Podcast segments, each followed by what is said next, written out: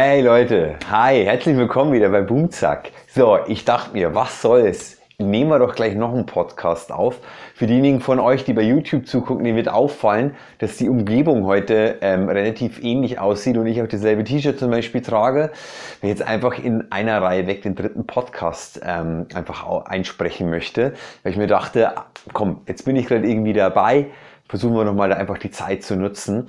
Und ich habe mal gerade irgendwie meinen Laptop hochgefahren und mal geguckt, was habe ich mir da so notiert an Ideen, was kann ich denn schnell einfach so, ohne mich groß darauf vorzubereiten, einfach mal besprechen. Und ähm, ich dachte mir einfach, ich mache zu dem einfachen Thema mit Metronom üben. Ja, nein, wie viel, wann, warum, was etc. pp einfach mal darüber einen Podcast, weil ähm, ich kann mir vielleicht vorstellen, dass für diejenigen von euch, die noch nicht so lange spielen, das vielleicht ähm, so mal überhaupt eine Frage ist. Vielleicht habt ihr noch gar nicht die Erfahrung, im Metronom zu üben. Ähm, ich meine, heutzutage sich auf Smartphone eine Metronom-App draufzuziehen, es kostet erstens nichts, funktioniert total gut. Also kein Mensch muss sich mir diese typischen Metronome kaufen, wie ich sie hier hinten auch, wo habe ich hier, ja, liegt irgendwo da hinten auf dem Boden auf jeden Fall. Ähm, also, ähm, Metronom. Ähm, zu, ganz kurz zu meiner Geschichte. Ähm, ich habe jetzt zu einer Zeit angefangen, ähm, da hat man echt, also da gab es diese Klack-Klack-Metronome, die sind vielleicht gut, wenn du Geige oder Klavier spielst. Beim Schlagzeugspielen kannst du es vergessen. Da haust du einmal auf die Trommel, das Ding hörst du einfach nicht. Ähm, und also dann gab es die Rhythm Watch von Tama. Und ich habe jetzt 90 1990 das Schlagzeugspielen angefangen und die Rhythm Watch, ich kenne die erst seit ungefähr 93, 94, die gibt's wahrscheinlich schon länger, aber das war das erste Metronom, das so groß beworben wurde und das ich so wahrgenommen habe und das halt auch cool war, weil, da konntest du halt dann die Triolen und die Achtel und so weiter dazu reindrehen. Das war halt schon damals total ausgefeilt letztendlich und Ding habe ich mir auch geholt und zuvor ähm, da hätte ich gar nicht gewusst, ob es für Schlagzeuger, also sprich elektronische Metronome überhaupt gibt. Das heißt, ich habe die ersten Jahre völlig ohne Metronom gespielt. Ähm, da waren auch damals noch nicht die technischen Möglichkeiten. Also natürlich ähm, hätte ich an einen Walkman Kopfhörer, aber wäre der laut genug gewesen und mit der Qualität der Kassetten damals? Ähm, natürlich hätte es auch schon dann damals die ersten Discmans gegeben, wahrscheinlich, aber hatte ich damals schon Discman? Nee. Ich glaube, meinen ersten Discman hatte ich dann eher so 97, 98 so in den Dreh. Ähm, wenn ich mich nicht irre, ich weiß es gar nicht mehr genau. Aber auf jeden Fall, das war halt nicht so easy wie heutzutage. Ich meine, auf jedem Smartphone können wir uns irgendwie äh, im Notfall ein YouTube-Video ähm, einfach angucken und das einfach laufen lassen und Kopfhörer und dazu spielen. Oder äh, brauchen wir nicht drüber reden, was wir heutzutage für Möglichkeiten haben, war damals halt einfach alles anders. Und ich habe dann wirklich erst begonnen, wie das bei mir auch so ein bisschen ernster wurde. Da war ich dann vielleicht so 14, 15, wie gesagt, mit dieser Tama Rhythm Watch. Ähm, und das war eine Katastrophe damals. Also ich habe ja schon ein paar Jahre gespielt, mein Timing war unterirdisch. Ähm, und, ähm, und dann spiel mal zu Klack, Klack, Klack. Ähm, das, das war wirklich echt übel. Und das war auch echt so. Also meine ersten Lehrer haben mich da auch gar nicht drauf vorbereitet. Ähm, und da war ich halt dann am Drummers Focus in München. Und da war das dann natürlich logischerweise ein Thema. Und da musste ich mir erstmal zu Hause hinsetzen und wirklich erstmal Viertel und Achtel mal zu gucken, überhaupt erstmal zu Metronom zu spielen, geschweige denn davon ein ganzer Song. Also da war ich meilenweit davon entfernt. Und ähm, was ich super interessant finde heutzutage, ich merke das an meinen Schülern. Also ähm, ich unterrichte ja hier hauptsächlich an einem elektronischen Drumset. Und was, also ich bin nicht so der Riesenfan von elektronischen Drums, aber für gewisse Sachen finde ich es Hölle praktisch.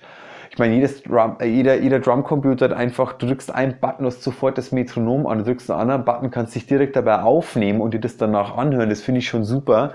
Ähm, aber auf jeden Fall, ähm, wenn meine Kids einfach zu Songs spielen, du kannst es ja mit denen total easy machen, ähm, die haben heutzutage alle so wirklich ganz, ganz wenig Probleme mit, mit einem vernünftigen Timing zu einem Song gut dazu zu spielen.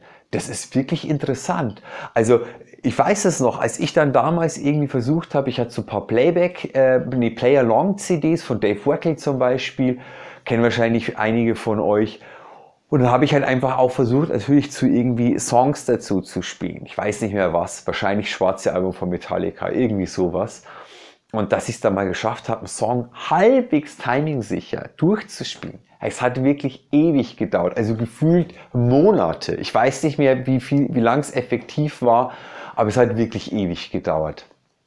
Und die Frage ist einfach letztendlich, ähm, für wen oder was braucht ihr das Timing? So, also natürlich solltet ihr als Schlagzeugerin und Schlagzeuger letztendlich für euch ein gutes Timing haben. Das sollte jeder Musiker, jede Musikerin, jede Sängerin, wie auch immer, sollten selbstverständlich ein gutes Timing haben. Es ist aber nicht notwendig, finde ich persönlich, dass man zum Beispiel, wenn ihr frei spielt am Schlagzeug irgendwas, sei es auch nur ein Groove, sei es ein Solo, dann ist es nicht wichtig, dass ihr im perfekten Timing bleibt. Für wen oder was? Denn wenn ihr an einer, Schnell, an einer Stelle mal 3 BPM langsamer werdet und an einer anderen Stelle 2 BPM schneller, ist es überhaupt gar kein Problem, wenn ihr die Zuhörer mitnehmt. Also wenn es in einem gewissen Feeling ist, wenn es wenn ihr energetisch connected seid, dann ist es gar kein Problem. Ich habe neulich, ich liebe diesen Typen Rick Beato. Ich, ähm, der, ich folge seinem YouTube-Channel. Der ist Musiker, Producer, ähm, hat wahnsinnig viel Erfahrung und er macht super coole YouTube-Videos. Ähm, ist auch dementsprechend erfolgreich, hat mittlerweile 1,4 Millionen Subscribers. Ähm, und der hat neulich äh, eine kurze Analyse gemacht äh, zu, dem, zu irgendeinem Song von den Jonas Brothers. Ganz furchtbare Musik, wie ich finde, aber okay, ist nur meine Meinung. Und da geht es nämlich auch um Timing und um Quantisierung. Und Greg Beato sagt immer, dass einfach das Ganze, die ganze Quantisierung, dass alles nur noch einfach auf den, auf wirklich auf den Beat geschnitten wird, sozusagen, killt einfach das Feeling und die Musik. Und ich bin da absolut seiner Meinung. Und du kannst zum Metronom aufnehmen, aber dann ist noch die Frage, was machst du mit den Aufnahmen? Schneidest du, editierst du das nochmal genau auf Klick oder lässt du es einfach so, wie es ist? Und ist ein Bassdrum-Schlag halt einfach mal früher, später. Ähm, und, oder die Band wandert ein bisschen Richtung einfach nach vorne oder laid back. Das ist einfach völlig okay, weil das ist Musikalität. Das ist einfach das, was uns zu Menschen macht. Ähm, und ähm, zum Beispiel dann, dann analysiert er einfach das Timing äh, zum Gegenbeispiel von Funky Drummer von James Brown und die werden einfach mal fast 20 BPM. Ich meine, der, der Original-Song, der Track, der dauert ewig. Ich glaube, 8 Minuten, 9 Minuten, irgendwie so in den Dreh. Und die werden 20 BPM langsamer. Das muss man sich mal reinziehen. Und jetzt hört euch mal diesen Track an. Und dann hört mal nach 7 Minuten, ob euch aufgefallen ist, dass die 20 BPM langsamer geworden sind oder fast. Vergisst es, weil die ganze Musik so energetisch ist die berührt dich so, die ist so funky, groovy. Ähm, das macht so viel Spaß, das zu hören, ähm, dass, dass dir gar nicht auffällt, ob da irgendwas langsamer oder schneller wird, weil die Band in sich unfassbar gut klingt und groovt einfach ohne Ende.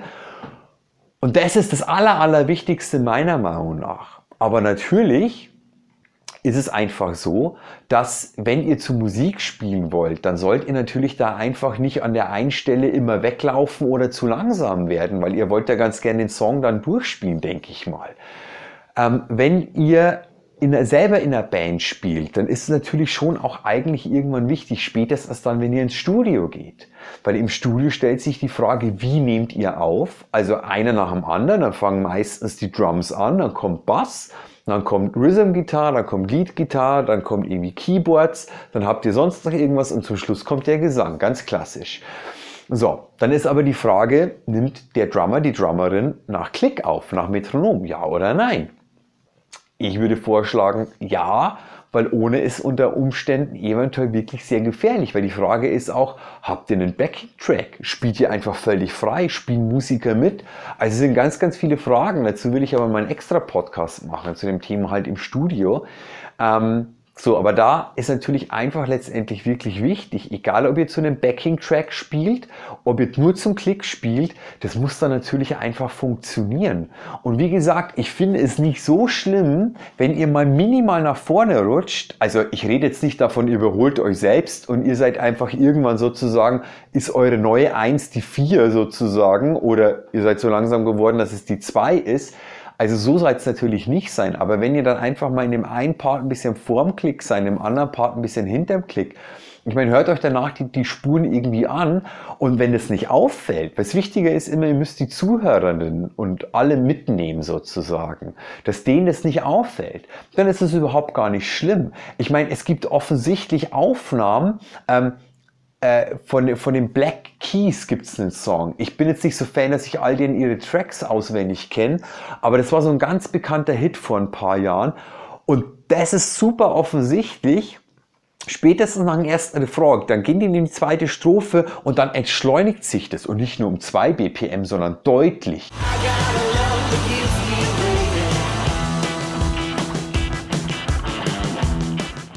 Und es ist aber speziell so gewollt. Und das ist so geil. Das klingt so musikalisch gut. Das ist unglaublich. Aber die haben das ja schon fast zum Stilmittel gemacht. So, also ganz bewusst zu sagen, wir wollen da schneller werden und da langsamer. Ich meine, von Kamikaze Kings auf unserem Debütalbum gibt es auch den Track Boys Man, wo wir ähm, im Refrain ähm, Bar PPM, oh verdammt, ich glaube langsamer werden. und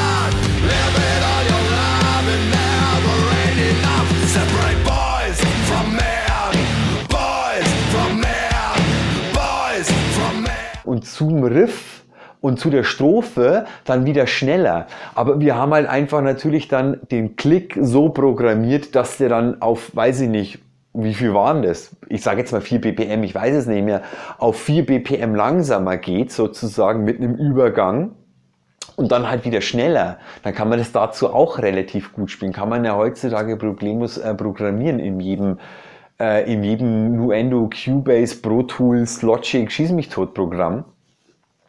Ähm, aber die Sache ist, ihr solltet das natürlich im besten Fall bedienen können. Und was ich euch nur empfehle, ist zum Beispiel, wenn ihr das, äh, wenn ihr innerhalb einer Band einfach ein besseres Timing wollt, dann am besten nicht nur einer hat den Klick, sondern viele haben den Klick. Also ob der Gesang auch den Klick braucht, weiß ich nicht und vielleicht ist es sehr störend beim Singen, aber zum Beispiel einfach über kleine Kopfhörerverstärker, da steckt ihr einfach euer Smartphone mit Metronom-App an oder euer Metronom, wie auch immer, und ihr habt dann einfach zum Beispiel vier Ausgänge, Kopfhörer ran, so, und dann spielt ihr dazu. Und Schlagzeug, Gitarre, Bass, Keyboard als Beispiel, alle hören den Klick. Und so bereitet ihr euch aufs Studio vor. So, weil dann ist nämlich im Notfall nicht nur immer, seid ihr am Schlagzeug, die gelackmeiert mit, hör, bist du wieder schneller, hör, bist du wieder langsamer geworden. Ich meine, das ist halt einfach auch unser Job, ganz klar, weil wenn ihr schneller werdet oder langsamer, dann müssen die anderen mitziehen. Die anderen, ihr seid das dominantste Instrument, wenn es darum geht. Deswegen sagt man ja auch immer, der Schlagzeuger oder die Schlagzeugerin ist so ein bisschen, spielt Dirigent letztendlich in der Band. Ähm, es hat aber einfach mit der Charakteristik unseres Instruments zu tun. Weil ich meine, setzt euch mal am Schlagzeug hin und dann sagt mal zu eurem Gitarristen, eurer Gitarristin, werd mal du schneller und zieh mich mal mit das wird, also ihr könnt dann freiwillig schon mitmachen, aber es funktioniert einfach nicht. Und andersrum ist es aber halt so, dass wir die Band einfach mitziehen, ob die anderen wollen oder nicht, die haben gar keine andere große Möglichkeit. Und wenn dann auch noch die anderen Musiker bewusst anfangen, weil sie merken, mein Schlagzeuger rennt ein bisschen weg, bewusst versuchen langsamer zu spielen, ja, vielleicht habt ihr schon mal gemerkt, wie beschissen das dann irgendwie nach einem Takt klingt. Das könnt ihr einfach vergessen. Es bringt's einfach nicht. Also das ist das, was ich euch dann innerhalb von einer Band empfehlen würde. Und ganz klar, insgesamt die Empfehlung geht natürlich schon dahin, dass, dass, dass, ihr einfach sagt, dass ich einfach sage, ja, natürlich solltet ihr mit Metronom einfach üben können. So, ihr solltet aber einfach auch ohne Metronom mit laut zählen zum Beispiel üben können, weil das vieles, vieles leichter macht. Wenn ihr merkt, bei einem gewissen Fill werdet ihr schneller und ihr spielt diesen Fill aber erstmal, indem ihr laut mitzählt oder zum Beispiel auf diese Benny Grebsche Art und Weise zum Beispiel nur so laut macht. Also ihr sagt nicht 1, 2, 3, 4, sondern tsch, tsch, tsch, tsch. Oder macht Peng, Puff, Pack, Pong, egal. Macht irgendein Laut mit. Das hilft, das eicht euch einfach. Das bringt euch in euer eigenes Timing. Und ihr werdet auffallen, okay, 1, 2, 3, hä? Ich war doch der Schlag hier auf meinem 16er Tom sollte schon die 3 sein, aber hä? Eins, zwei, drei. Aha, ich muss mal eins, zwei, drei. Ah, aha, okay. Einfach das mal zu üben. So. Und dann macht das Metronom wieder an und dann werdet ihr merken, hey, das klappt irgendwie viel besser. Und das andere ist natürlich auch einfach immer ähm, zu dem Thema Chuck Norris des Schlagzeugspielens einfach meine Übetipps für euch macht euch das natürlich bewusst, was ihr da vorhabt. Es gibt natürlich vielleicht auch immer wieder Passagen oder Fills, da ist euch gar nicht so klar, spiele ich eigentlich Sextolen in dem Fill? Sind es doch nur Sechzehntel? Sind es 32. Oder was mache ich da eigentlich? Vielleicht spielt ihr sogar eine Quintole und es ist auch geil so, aber euch ist es gar nicht bewusst. Und das dann einfach mal spätestens dann, also wenn ihr einfach so für euch spielt, dann darf das alles irgendwie sein. Muss nicht jeder Schlag total bewusst ablaufen. Es geht auch gar nicht. Aber wenn ihr dann da euch mal drüber macht, dann checkt es einfach mal aus, dass irgendwie klar ist, ach ja, meine drei, die spiele ich ja mit links zum Beispiel. Und dann kommt mit rechts der Doppelschlag danach. Weil wenn einem das mal bewusst ist, dann kann ich es auch einfach aufs Raster bringen und dann kann ich es auch wirklich aufs Timing üben. Und was ich euch absolut empfehlen würde, ist natürlich, beginnt immer mit, mit dem Metronom erstmal so, dass es euch leicht fällt. Also zum Beispiel, ähm, ich stelle mir erstmal die Achtel am Metronom ein. Dick, dack, dick, dack, dick, dack, dick, dack, dick, dick, dick, dick, dick, dick, Fällt mir dann viel leicht zu einem Achtelklick zu spielen. Wenn ihr euch da sicher fühlt, so, Abgesehen davon, dass ihr das schneller oder langsamer ausprobieren könnt, übrigens, ich würde immer langsamer als erstes empfehlen, ist nämlich, wenn ihr es langsam spielen könnt, ist nämlich meistens schwerer vom Timing und dann wird es euch aber viel, viel leichter fallen, schneller zu werden. Aber ich will auf was anderes hinaus. Dann geht ihr vom Achtelklick auf euren Viertelklick. So. Und spielt es dann, bis ihr euch sicher fühlt. Dann könnte ich als nächste Challenge hergehen und diesen Viertelklick sagen, okay, das ist jetzt für mich der Klick immer auf der Und. Dick, dick, dick, dick, dick, dick, dick, dick und so weiter. Kann eine völlig neue Challenge sein. Ihr könnt das natürlich auch auf die Sechzehntel oder eventuell Triolen nehmen. Das wird aber dann echt heftig, muss ganz, ganz ehrlich sagen. Da müsste ich echt extrem üben, damit der Klick dann auch tatsächlich so auf der E oder auf der D, auf, auf den Sechzehntel Offs dann bleibt. Aber ich glaube, das mit den, mit den, mit den und, mit den Achteln, das habt ihr alle die Möglichkeit. Das ist nicht so schwer umzusetzen. Und dann habt ihr die Möglichkeit, zum Beispiel, ihr habt das Tempo, weiß ich nicht, 96 und dann geht ihr auf die Hälfte runter. Dann sagt ihr, okay, das ist 48, ich mache mir jetzt einen vierten Klick auf 48 an, dann müsst ihr das nicht am halben Tempo spielen, sondern dann habt ihr eine Möglichkeit, dann ist der Klick vielleicht nur die 1 und die 3 oder die 2 und die 4 zum Beispiel. Ich könnte auch die, ihr nehmt die 1 und, und die 3 und, das muss aber vielleicht noch nicht gleich sein. So, zum Beispiel. Oder ihr habt ein Metronom, das man vielleicht sogar schon so programmieren kann. Ich nutze dazu halt, meistens nutze ich dazu Nuendo und ihr programmiert euch zum Beispiel einfach einen Klick in einem Loop und sagt zum Beispiel dann, okay, muss ja nicht gleich irgendwie nur der halbe Klick sein, gehen wir wieder so auf Tempo 96 Viertelklick zurück. Ihr habt drei Takte, wo der Klick läuft und im vierten Takt ist kein Klick. Zum Beispiel. Oder wenn das zu heftig ist, wo ihr merkt, im vierten Takt rutscht ihr immer weg, lasst erstmal nur hinten die vier weg. Dreieinhalb Takte, vierter Takt bis zur drei der Klick, dann ist nur die vier weg. Dann klaut ihr noch einen Klick mehr. Und das macht ihr weiter und weiter und weiter. So. Also irgendwann ist es so weit, da macht es natürlich, also ich würde sagen, vielleicht bis zu zwei Takte Klick und zwei Takte kein Klick sozusagen, dass ihr natürlich auch immer dann wieder gut überprüfen könnt, passt es auch so, so letztendlich. Ist natürlich ein bisschen witzlos, also ihr könnt es schon auch ausprobieren, wenn ihr sagt, ich mache zwei Klicks am Anfang, dick, dick, dick, dick oder irgendwie sowas. Das wären dann so Spielereien, aber ich glaube, das muss dann schon einfach nicht mehr unbedingt sein. So. Und das würde ich euch empfehlen. Und das Aller, Allerwichtigste natürlich auch einfach, ich meine, spielt ganz, ganz viel zur Musik. Die meiste Musik heutzutage, die moderne Musik ist sowieso klick geeicht. Wenn ihr alte Songs, Led Zeppelin Songs spielt, ich meine, da könnt ihr da übt ihr vielleicht nicht unbedingt euer perfektes Mikro-Timing, aber da übt ihr euren Groove und euer Feeling. Also macht es unbedingt beides, definitiv. Ähm, und zum Klick, man kann, wenn, wenn euch ein Klick total annervt, e-, e egal welcher Sound das ist, ob das so ein Back, Back, Back ist oder eine Kuhglocke, wie auch immer, dann programmiert euch einen Shaker. Tschicke, tschicke, tschicke, tschicke. Die muss natürlich einen deutlichen Sound haben, dass ihr natürlich gut hört, wo sind eure Punkte, wo sind eure Viertel oder wo sind eure Halben zum Beispiel. Oder programmiert euch ein kleines, ähm, ein kleines ähm, Bongo-Percussion-Ding.